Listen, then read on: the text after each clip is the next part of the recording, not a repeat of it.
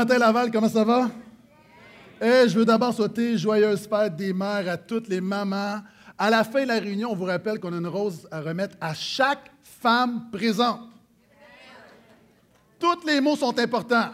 Chaque femme présente. Pour les autres, je vous rappelle qu'il y a un super kiosque qui vend des fleurs au coin de la rue. Deuxièmement, je veux saluer les femmes qui nous visitent ce matin pour la première fois. Vous avez été invités pour cette occasion de la fête des mères. Vous êtes là. Merci d'être là. Vous êtes nos invités d'honneur. Très, très heureux de vous accueillir ce matin. Et je veux également saluer tous ceux qui accompagnent une conjointe, une mère, pour leur faire plaisir ce matin. Je sais qu'à la fête des mères, il y a une particularité. Merci d'être là ce matin. Très honorable. Soyez les bienvenus. Maintenant, on a commencé la semaine dernière une série qui se nomme simplement Saint-Esprit. Qu'est-ce que le Saint-Esprit? C'est Dieu, c'est celui qui manifeste la présence et la puissance de Dieu dans ta vie quotidienne. Quels sont ceux qui ont besoin de la présence de Dieu? Qui ont besoin de la puissance de Dieu. Ça, c'est le Saint-Esprit. Et ce matin, c'est un mix, c'est un mélange, c'est une fusion entre. C'est un message, évidemment, je vais parler du Saint-Esprit, mais en même temps, je veux parler de la fête des mères. Et ça donne un épisode de la Bible, un épisode épique où c'est la rencontre de deux femmes enceintes. Ça se trouve dans Luc, premier chapitre, le verset 39 à 45. Si vous avez une Bible, ouvrez avec moi. Pour les autres, vous pouvez suivre sur les écrans. Donc, un message un peu particulier, un mélange de fête des mères, un mélange de Saint-Esprit. Et euh, pendant que ceux qui ont une Bible cherchent dans leur Bible, Évangile de Luc, premier chapitre, verset 39 à 45, pour se mettre en contexte, c'est Marie qui apprend qu'elle est enceinte, donc elle a Jésus dans son ventre.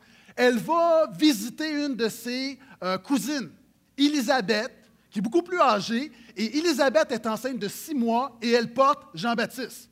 Donc, quand je dis c'est épique, c'est-à-dire que la rencontre entre Marie et Élisabeth, et tu as deux bébés qui sont là dans le ventre de leur mère, Jésus et Jean-Baptiste. Et quels sont ceux qui croient qu'il va se passer quelque chose?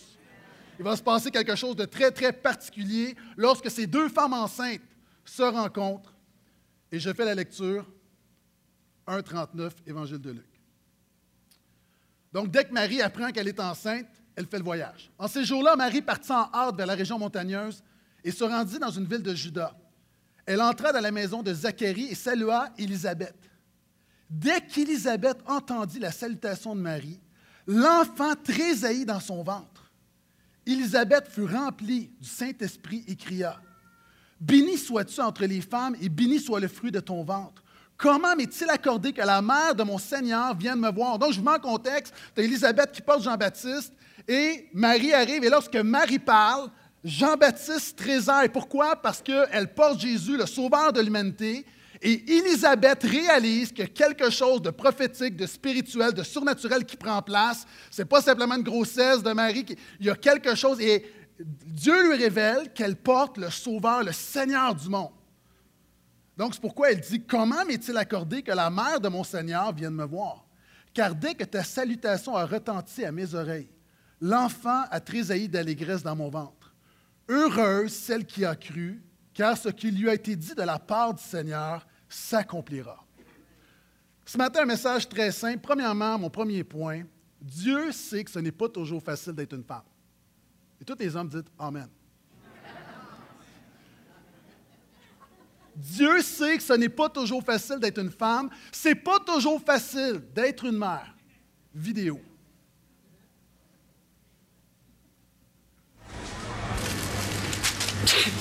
When you feel the first signs of a cold, use Vicks First Defense. It's a new microgel that attacks the cold virus before it has a chance to turn nasty.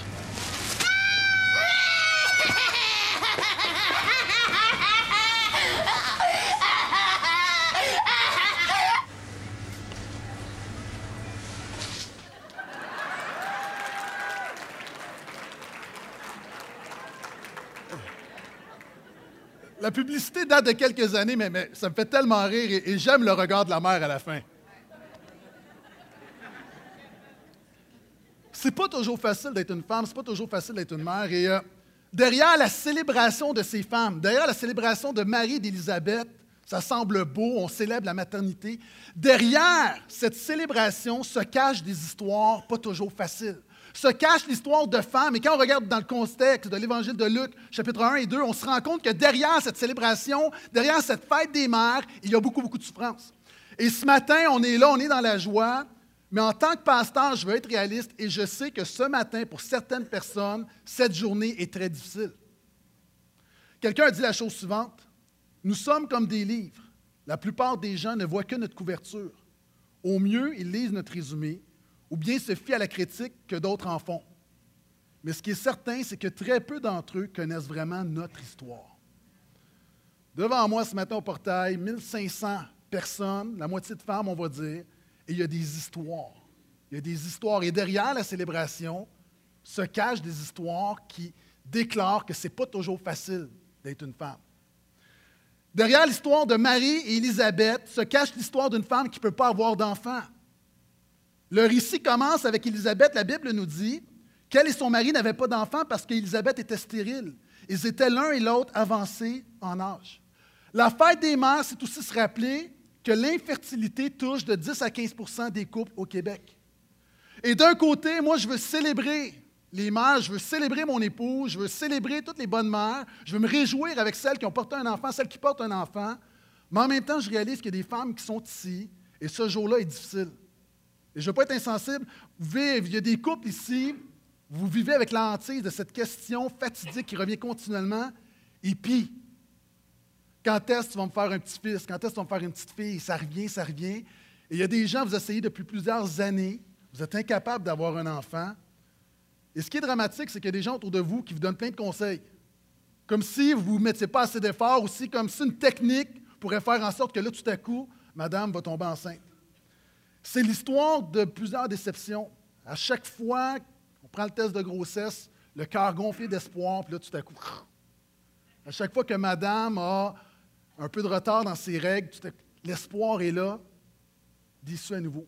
Puis moi, en cette matinée de la fête des mères, je vais avoir une pensée pour vous. Puis je pense que l'Église doit avoir une pensée pour vous parce que l'Église dit, la Bible dit que l'Église, c'est réjouissez-vous avec ceux qui se réjouissent et pleurez avec ceux qui pleurent. L'Église, est-ce qu'on peut juste donner une main d'encouragement à des gens pour qui ce n'est pas facile ce matin?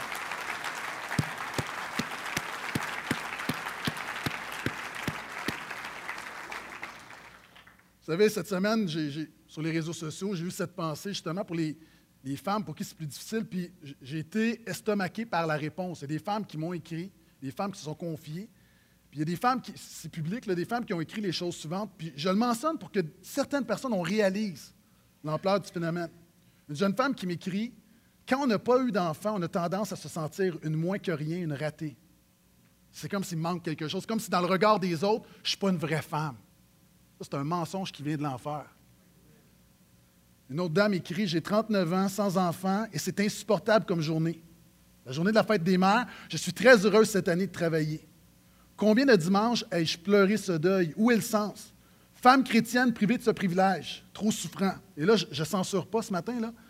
Quand je pense que n'importe quelle autre femme baise et tombe enceinte, moi, dans le Seigneur, sans enfant, incompréhension, souffrance, quel sentiment d'abandon, j'ai pas de mots. Une autre femme m'écrit la dernière ce jour-là, c'est un jour de torture. Ça, c'est du vrai monde. Ce n'est pas des affaires qu'on prend sur Google. Du vrai monde, des, vraies histoires derrière la célébration. Ce jour-là, c'est un jour de torture pour nous qui n'avons pas le droit d'avoir un enfant. Douleur intense. C'est tellement injuste. Jamais je comprendrai pourquoi. Je n'ai rien fait pour mériter cela. Ça, là, j'ai un message là-dessus. Je ne veux pas rentrer là-dedans, mais qu'est-ce que j'ai fait pour mériter ça? Comme si la fertilité était une récompense à la sainteté de ta vie, puis l'infertilité. Puis là, il y a du monde, écoutez-moi bien, il y a du monde dans votre entourage, et là, je sors de mes notes, et je crois que, on est sous le Saint-Esprit, je crois que c'est vraiment le Saint-Esprit, vous insinuez a quelque chose qui ne marche pas spirituellement dans la vie de certaines personnes autour de vous qui n'ont pas d'enfants. Et ça, c'est le ministère des amis de Job que Dieu a condamné. Ta vie, c'est pas vrai que parce que tu as des enfants, tout à coup, ta vie est mieux que d'autres, puis que tu n'as pas d'enfants, c'est un châtiment. Non, on est dans un monde injuste, pécheur. Il y a des gens qui sont pauvres, il y a des gens qui sont malades, il y a des gens qui sont infertiles. Et c'est pour ça que Jésus est venu nous sauver.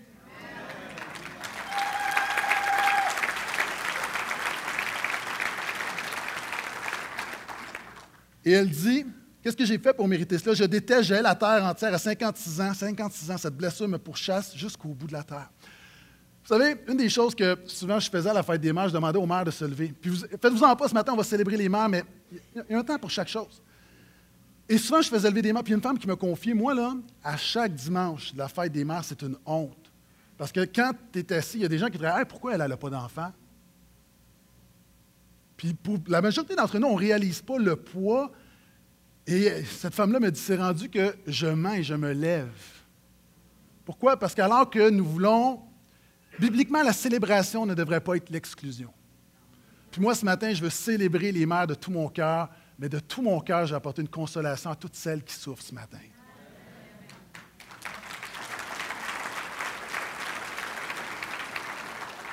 C'est derrière l'histoire de la célébrations de Marie-Élisabeth, c'est l'histoire d'une femme qui ne peut pas avoir d'enfant. C'est l'histoire d'une femme qui a honte de sa situation familiale. Parce que la Bible nous dit que lorsqu'Élisabeth va tomber enceinte, elle va se cacher parce qu'elle a honte. il y a des gens ici, la maternité, il y a quelques teintés de honte dans ta vie. Peut-être parce que tu as eu un bébé dans des conditions que tu considères ou que d'autres considèrent honteuses. Peut-être parce que tu as eu un enfant et tu n'es pas marié. Peut-être parce que une histoire d'un soir, puis boum, tu tombes enceinte, puis en bon québécois, tu es pogné avec l'enfant. Il y a des gens qui vivent cette réalité-là. Il y a des gens, la maternité, c'est quelque chose d'honteux. Relation adultère, la madame tombe enceinte. C'est difficile de continuer à cacher la liaison. Il y a des gens qui ont été violés, abusés. Il y a des femmes, vous avez été laissées par votre mari, puis vous êtes incapable de le dire à votre famille. Il y a des gens, là, tu caches, tu caches. Tu es dans la honte. Pour d'autres, c'est le regard des autres. Parce que vous avez un enfant différent, peut-être vous avez un enfant handicapé, puis c'est le regard des autres. Peut-être votre fils est schizophrène. Aucune mère va se vanter que son fils est schizophrène. Peut-être votre enfant est en prison. ce que je veux dire, c'est que derrière cette histoire de célébration, il y, a, de la honte. Et comme ici ce matin, et ceux qui m'écoutent sur Internet, dans cette célébration, il y a peut-être de la honte. Et moi, je veux juste dire que Jésus peut briser la honte dans ta vie.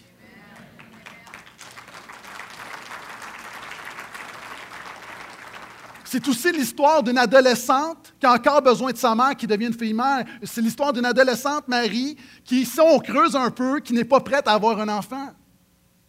On parle souvent, l'ange Gabriel va aller, fait envoyer vers Dieu chez une vierge fiancée à un homme du nom de Joseph. Le nom de la vierge était Marie. L'ange lui dit, tu vas être enceinte. Il y a des familles ici, c'est ton scandale ce matin. Belle petite famille chrétienne, puis ta fille adolescente est enceinte. Scandale c'est l'histoire peut-être d'un avortement. Derrière cette célébration, la fête des mères rappelle peut-être à certaines personnes un épisode douloureux. C'est une jeune fille monoparentale qui fait du mieux qu'elle peut pour élever son enfant, puis c'est pas évident, c'est des cas d'épégie. Des deux côtés. Il y a des gens ici, vous avez perdu votre enfant. On vous a enlevé votre enfant. Inapte. D'autres, vous êtes foyés pour la DPJ. Vous êtes une mère pour certaines personnes qui n'ont pas de mère. Et ça, c'est aussi honorable qu'une mère biologique, selon moi.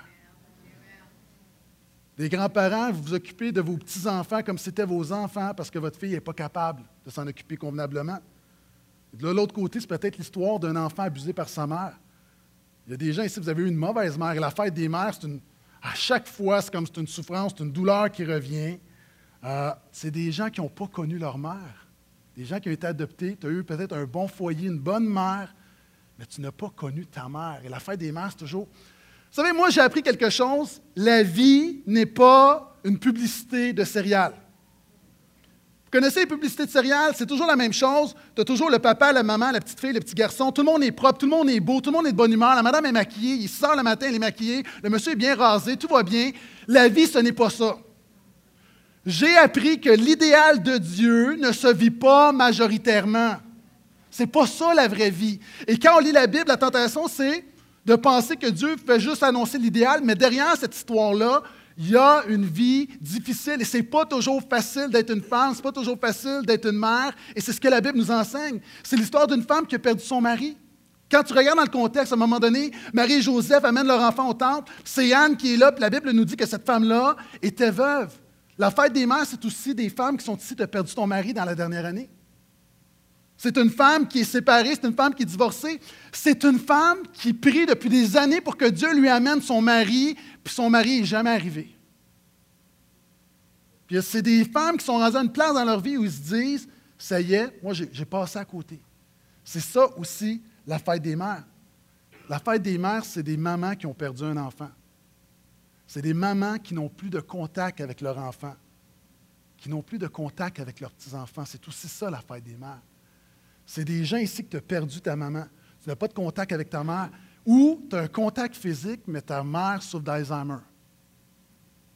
C'est ça aussi la fête des mères. Est-ce que vous êtes toujours avec moi? Dites Amen si vous êtes toujours là. Maintenant, les gens disent Pasteur, pourquoi tu nous dis ça? Avant de m'adresser aux mères, simplement parce que ce matin, on veut se réjouir avec ceux qui se réjouissent, mais on veut pleurer avec ceux qui pleurent. À celles qui sont enceintes ce matin, on se réjouit avec vous. On prie que vous ayez un beau bébé en santé. À celles qui ont eu un enfant dans la dernière année, on se réjouit avec vous. C'est la une bénédiction immense. À celles qui ont de jeunes enfants à la maison, puis votre maison est un champ de bataille, un tsunami, on se réjouit avec vous. Profitez-en. Parce qu'un jour, votre maison va être trop propre. Quels sont ceux présentement, votre maison est trop propre et vous aimeriez retourner à ces jours-là, vos enfants avaient 4 ans? On se réjouit avec vous. Là, il y a du monde qui dit non, on est tellement heureux maintenant. tellement heureux.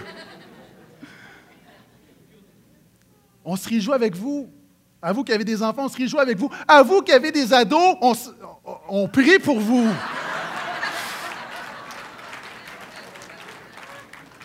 À vous qui avez des enfants qui ont grandi, qui sont rendus des adultes responsables, vous avez des petits-enfants, on se réjouit avec vous à toutes les belles-mères qui s'occupent des enfants de leurs conjoints comme si c'était leurs propres enfants, on vous honore. Toute une job de belle-mère qui se fait, oui.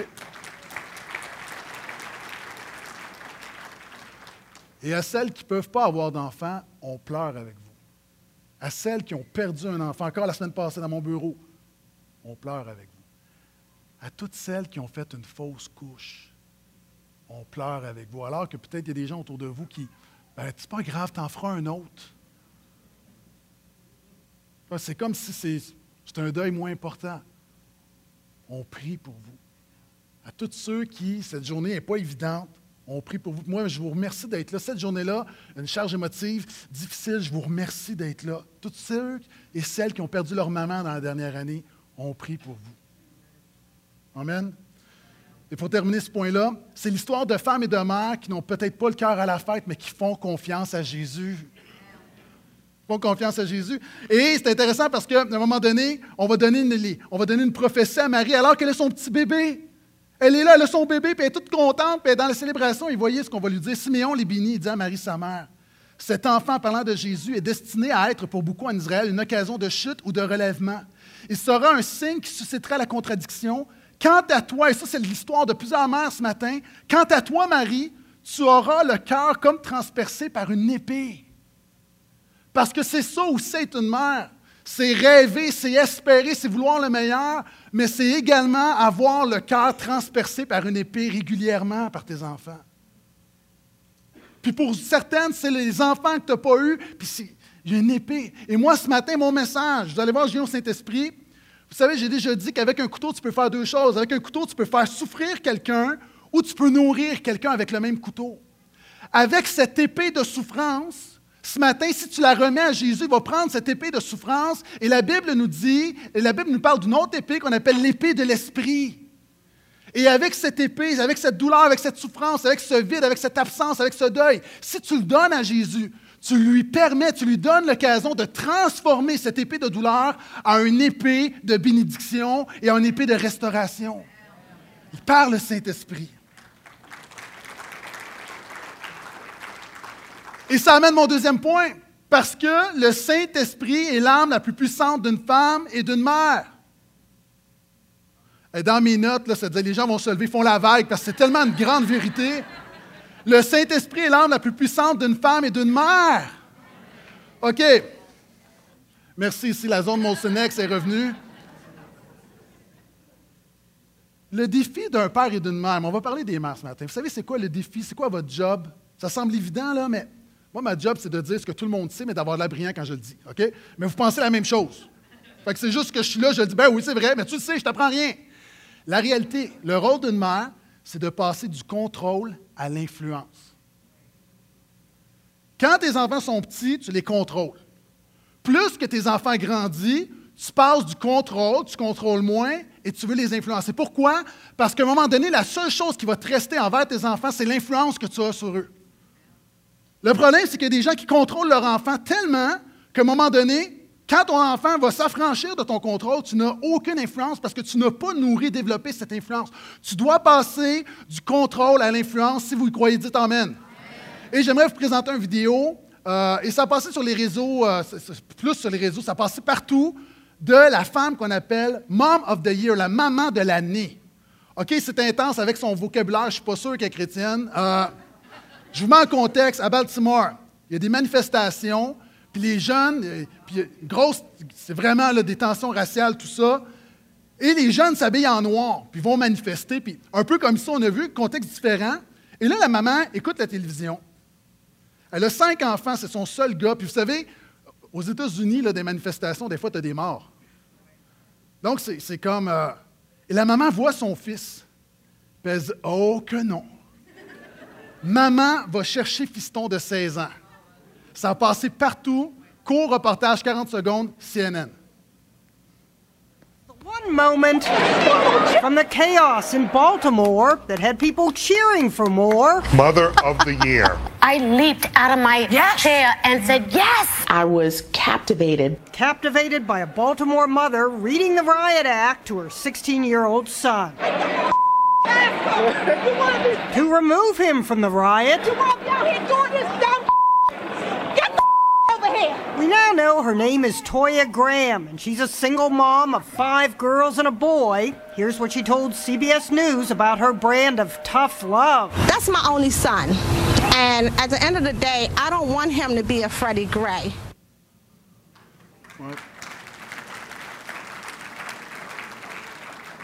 Freddie Gray est un jeune homme, jeune homme noir qui a été, qui, qui- qui- qui a été tué, qui est mort. Et la réalité, là, puis là, évidemment, là, je ne fais pas l'apologie, il y a du monde, il y a des mamans qui disent Oh, je le savais, le pasteur l'a dit à la maison, ça va brasser. Simplement, je veux illustrer quelque chose. À un moment donné, tu peux aller chercher ton fils, tu peux aller chercher ta fille, tu peux faire des affaires, il y a un certain contrôle que tu peux avoir. Mais à un moment donné, le Saint-Esprit peut faire quelque chose que toi, tu ne pourras jamais faire. Il y a des gens ici, ton fils puis ta fille est dans un trou littéralement ou spirituellement ou symboliquement ou peu importe. Et toi, tu t'aimerais le sortir de là, mais tu ne peux pas. Et, mais le Saint-Esprit peut faire ce qu'une mère ne peut pas faire. L'influence du Saint-Esprit sera toujours plus efficace que le contrôle d'une mère. Puis on le voit dans le texte, regardez. Dès qu'Élisabeth entendit la salutation de Marie, l'enfant trésavit dans son ventre, Élisabeth fut remplie du Saint-Esprit. Est-ce qu'il y a des femmes ici qui croient que lorsque tu es rempli du Saint-Esprit, tu deviens influente? Cette femme-là était influente spirituellement. Et là, il faut, mettre, il faut expliquer quelque chose. Je vais revenir à un moment donné sur être rempli du Saint-Esprit. Mais là, il y a du monde, là. Tu vois ça, là, puis immédiatement, vous savez, il y a deux manières de faire de la théologie. Il y a la manière qu'on appelle la théologie systématique, c'est-à-dire, tu prends dans la Bible tout ce que la Bible enseigne, par exemple, sur le Saint-Esprit, tu fais un beau résumé, puis tu dis voici. Souvent, les chrétiens, nous, on lit le texte comme on lit comme un texte comme ça, comme Élisabeth qui est remplie de l'Esprit, et on pense immédiatement à Acte 2. Mais tu ne peux pas. La deuxième manière de faire la théologie, c'est la théologie biblique. Tu dois suivre la chronologie. C'est comme, par exemple, quand tu écoutes un film avec quelqu'un qui l'a déjà vu, qui te dévoile les punchs. Nous, à la maison, on écoute des séries, on écoute, on est quatre, on écoute souvent les mêmes séries, mais pas en même temps. Puis là, là, les enfants sont fatigants. Parce que tu écoutes la télé avec eux, puis là, ils sont là, là. Oh oui, ça c'est bon, ça c'est bon. Tais-toi! Puis là, il dit, OK, OK. Puis là, à un moment donné, tu vois le monsieur qui marche dans la ruelle. Puis là, à un moment donné, t'en entends comme, Là, il commence à rire. Oh, ça, ça va être drôle. Tais-toi! Tais-toi! Parce qu'ils sont toujours comme, oh! Et là, ils anticipent. Puis là, ils sont tranquilles. Puis là, à un moment donné, tu sens qu'il va se passer de quoi. Puis là, ils sont tous comme, j'ai rien dit. Non, mais tu le dis par ton corps. On appelle ça des spoilers, des divulgateurs en français. Voyez, c'est un peu la même chose. Toi, tu lis, tu lis Marie, tu lis Elisabeth remplie d'esprit, puis tu penses immédiatement à Actes des apôtres. Mais il faut que tu gardes. On fait de la théologie biblique. Je vais en parler, mais dans le contexte, on est encore dans l'Ancien Testament. C'est-à-dire, on est à l'époque où le Saint-Esprit vient sur des personnes particulières pour accomplir des tâches particulières. À l'époque, ce n'est pas tout le monde qui a le Saint-Esprit. Le Saint-Esprit vient sur les rois, sur les prophètes, sur les sacrificateurs, sur les libérateurs. Et là, le Saint-Esprit vient sur une mère parce que Dieu croit que la fonction d'une mère, c'est un rôle sacré.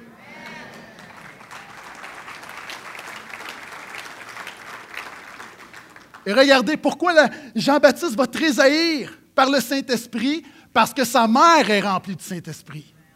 Souvent, on regarde à Jean-Baptiste et à Jésus, mais avez-vous pensé que pour un Jean-Baptiste et pour un Jésus, ça prenait une Élisabeth remplie de l'Esprit et une Marie remplie de l'Esprit? Mesdames, vos enfants, encore une fois, souvent on veut plus pour leur vie, mais vous devez donner l'exemple. Vos enfants ne vivront pas le Saint-Esprit si vous n'êtes pas remplis du Saint-Esprit. Je peux entendre un autre amène à ça. Pourquoi? Le Saint-Esprit est tellement important parce que le Saint-Esprit peut toucher un enfant dès le ventre de sa mère. Il y a une personne qui est avec moi. Il dit Oh, oh, hey, pasteur Gaétan, calme-toi, là. Le Saint-Esprit, moi je crois que le Saint-Esprit peut toucher un enfant dès le ventre de sa mère. J'ai un verset en plus pour ceux qui ne sont pas convaincus. Une prophétie qui est donnée aux parents de Jean-Baptiste, et la prophétie est la suivante Jean-Baptiste sera rempli du Saint-Esprit depuis le ventre de sa mère. Wow! Là, encore une fois, là aussi, je vous ramène. On fait de la théologie biblique, on ne fait pas de la théologie systématique. Parce que là, il y a des gens, vous imaginez Jean-Baptiste rempli de l'esprit dans le ventre de sa mère, puis vous dites Oh, Jean-Baptiste, un pentecôtiste dans le ventre de sa mère, il parle en langue dans le ventre de sa mère, il impose les mains à sa mère de l'intérieur, il loue. Calmez-vous un peu, on va y arriver, mais là, calmez-vous. Là, il y en a d'autres qui sont dit Ben non, c'est clair que Jean-Baptiste ne faisait pas ça. C'est Jean-Baptiste. Il était baptiste. OK, laissez faire. Ça, c'est des jokes de pasteur que moi, je trouve très bonnes. OK. C'est correct, arrêter de faire des blagues, je vais prêcher la Bible. OK. Qu'est-ce que ça veut dire? Qu'est-ce que la Bible veut nous dire en disant que Jean-Baptiste est rempli du Saint-Esprit? La Bible veut nous dire que Dieu était à l'œuvre dans la vie de Jean-Baptiste dès le ventre de sa mère. Dieu est à l'œuvre dans la vie d'un enfant dès ses premiers instants. Et quand on regarde dans la Bible, tout ce que Dieu dit qu'il fait dans le ventre d'une mère, c'est vraiment intéressant. Par exemple, Job va dire, un seul Dieu ne nous a-t-il pas tous formés dans le ventre maternel? OK. Un jour, une petite fille qui revient de l'école, puis elle dit à maman, j'ai tellement honte, mais tellement honte. À l'école, on parlait comment ce que les bébés se faisaient, puis comment les bébés arrivaient, puis, puis là, il y en a un qui dit, mais non, les bébés, c'est des cigognes.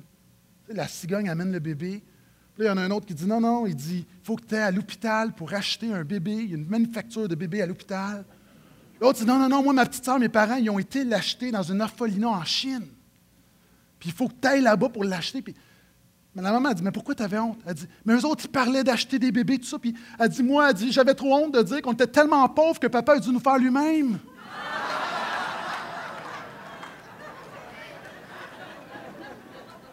Je veux juste dire que derrière papa, derrière le ventre de maman, Dieu est à l'œuvre. Je veux juste dire qu'un enfant, ce n'est pas juste de la biologie.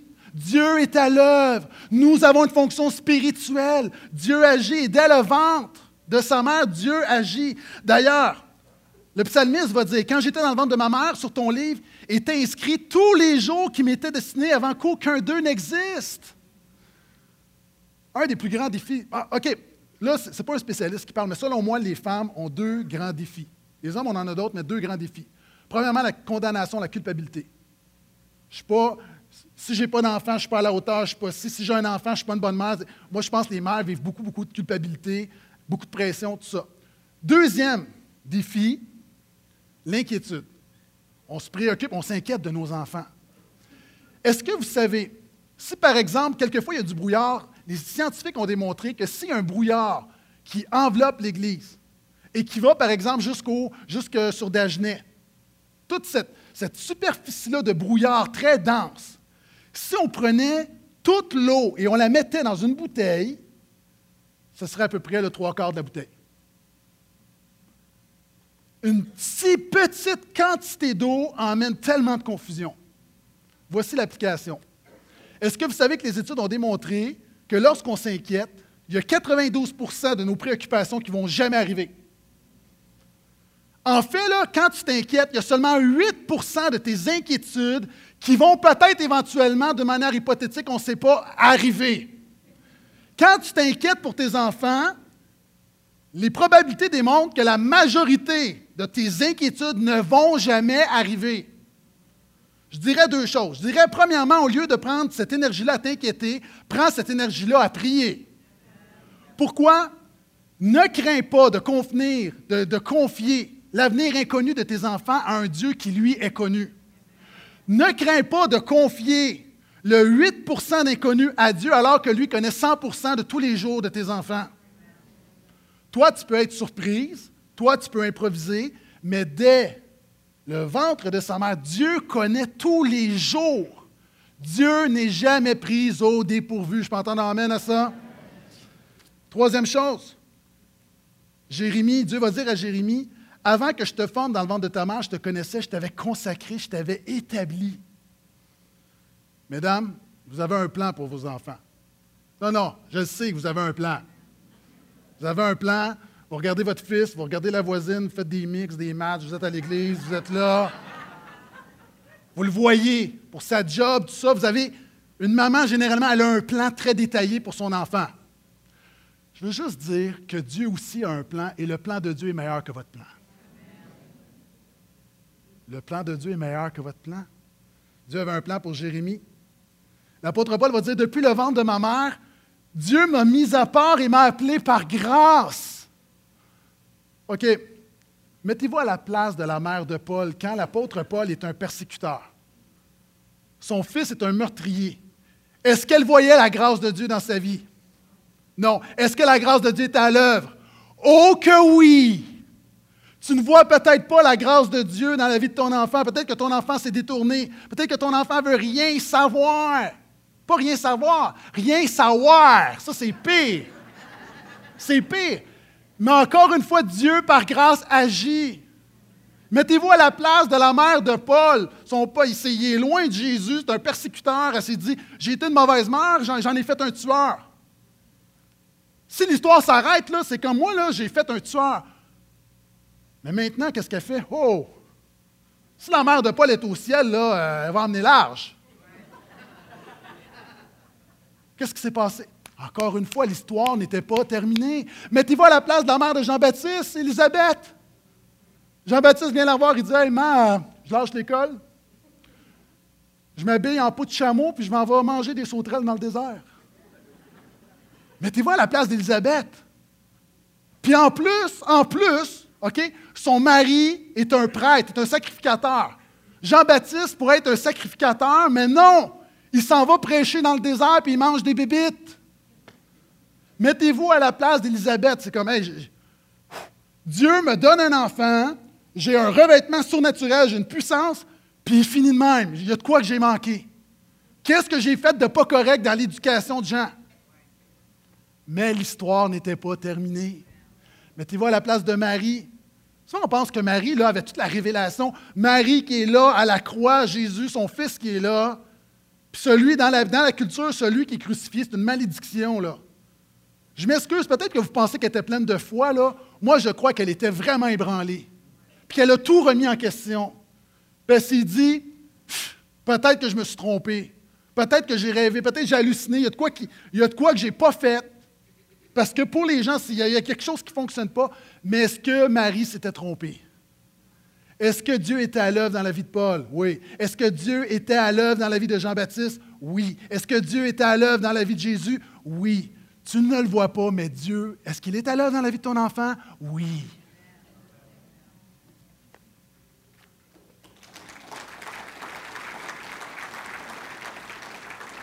Je termine avec ceci. Mais qu'est-ce que je dois faire? Élisabeth va dire, la dernière chose qu'elle va dire à Marie lorsque Marie va venir la visiter, elle va dire la chose suivante. Heureuse celle qui a cru, car ce qui lui a été dit de la part du Seigneur s'accomplira. Je n'ai pas cette clé pour vous ce matin. La seule clé que j'ai pour vous, fais confiance à Jésus. Fais confiance à Jésus. Le Saint-Esprit peut faire ce que tu ne peux pas faire. Remets tes enfants, remets tes proches à Jésus. Présentement, ce que tu vois, ça semble peut-être désastreux. Peut-être qu'il y a des gens qui disent Ah, tellement loin du Seigneur. Ça me semble, sa vie, ce n'est pas ce que j'avais prévu. Fais confiance à Jésus. L'histoire n'est pas terminée. C'est le message derrière cette célébration de la fête des mères. Des mères qui ont réalisé qu'elles avaient besoin de Dieu. Et puisqu'on parle de croire, la Bible dit que la foi, c'est l'assurance des choses qu'on ne voit pas. Et avant de prier pour vous ce matin, je veux vous présenter un, court vidéo, deux minutes, qui, illustre le fait que quelquefois, il faut aller plus loin que ce qu'on voit.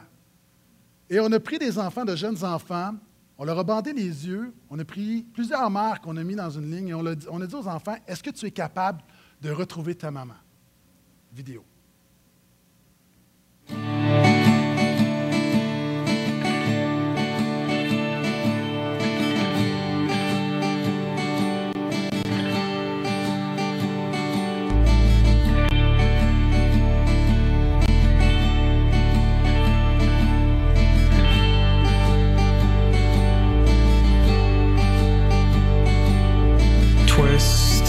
find of time. You're in their grasp. A staircase to climb. Breathing in gasps. The wind only knows what happened to me.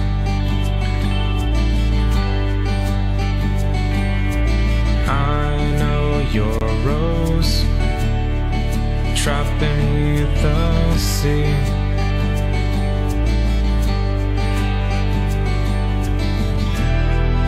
This I know. I'll never let you down.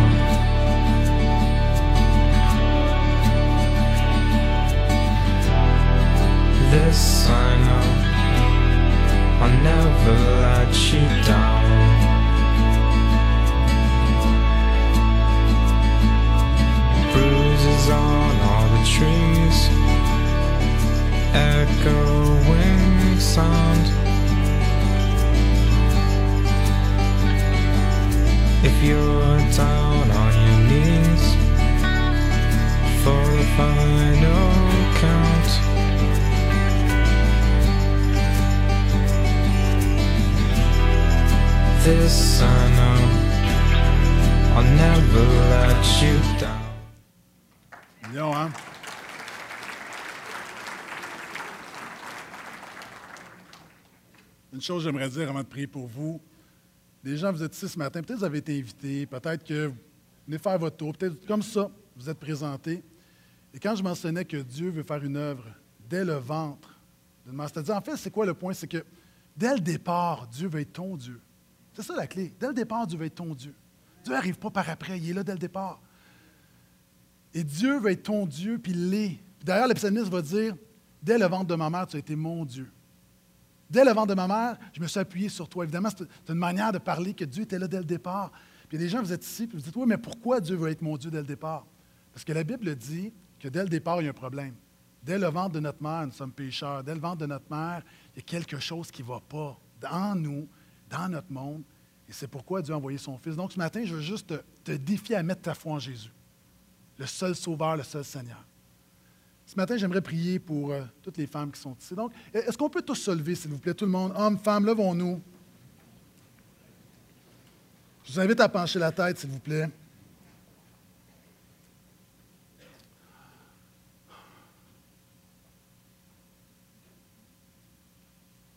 Seigneur, merci pour chaque femme qui est ici ce matin. Je prie également pour des femmes qui n'ont peut-être pas eu le courage de venir ce matin parce que la journée est trop difficile et qui m'écoutent présentement sur Internet. Seigneur, je prie premièrement pour euh, tous ceux d'entre nous qui ont eu une bonne mère. Pour chaque femme qui est ici, qui fait son possible, qui est une bonne mère, imparfaite, mais qui, qui est une bonne mère. Seigneur, je veux te rendre grâce pour chacune de ces femmes. Seigneur, je te prie pour chaque femme qui est enceinte. Je te remercie pour la grâce que tu fais. Je te prie pour des enfants en santé. Je te prie pour une, grossesse, une bonne grossesse. J'ai prie pour tous ceux qui ont eu des enfants, toutes les femmes qui ont eu des enfants, que tu puisses les bénir. On se réjouit.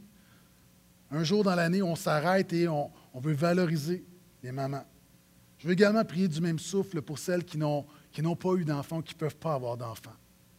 Certaines, c'est par choix, c'est correct. D'autres, c'est pas par choix. Soit qu'ils n'ont pas eu le, bon mari, le, bonhomme qui est arrivé dans leur vie, ou ils peuvent pas, ils luttent avec justement, avec, euh, ils sont affligés par l'infertilité. Seigneur, je te prie pour compassion, grâce ce matin par le Saint-Esprit, consolation. Et Seigneur, du même souffle, tu es le Dieu de miracles. Et pour le couple qui prie ce matin, qui dit Seigneur, fais un miracle, intervient. Toi qui relèves des morts, tu peux également donner la vie. Je te prie. Un moment où, du même souffle, Seigneur, nous prions pour la consolation, pour ceux et celles qui s'attendent encore à un miracle. On veut prier avec eux et demander un miracle au nom de Jésus. Je prie pour toutes celles qui ont perdu un enfant. les, les mots, de ma prière ne peuvent exprimer la douleur que ça doit être. Toi qui dépasses mes paroles, par le Saint-Esprit, fais ton œuvre. Pour celles qui ont fait une fausse couche, qui ont à, à dealer avec le deuil, mais en même temps avec peut-être l'incompréhension des gens autour. Là aussi, oh Dieu, je te prie de faire du bien à leur âme ce matin. Je te prie de les rafraîchir, que celles qui ont eu cette âme, ce cœur transpercé par une épée, je te prie ce matin par le Saint-Esprit que ce soit un temps de rafraîchissement. Je prie pour celles qui se sont faites avorter, qui, continuent à porter ça peut-être après des années. Là aussi, oh Dieu, je te prie, Dieu de consolation, agis. Agis. Seigneur, pour toutes les autres qui n'ont peut-être pas eu une bonne mère ou d'autres qui n'ont pas connu leur mère, qui ont perdu leur mère, fais ton œuvre. Ma prière ce matin, c'est que toutes les épées de douleur relatives à la maternité soient transformées en épées de l'Esprit au nom de Jésus. Au nom de Jésus. Bénis chacune. Et tout le monde dit un grand Amen. Amen.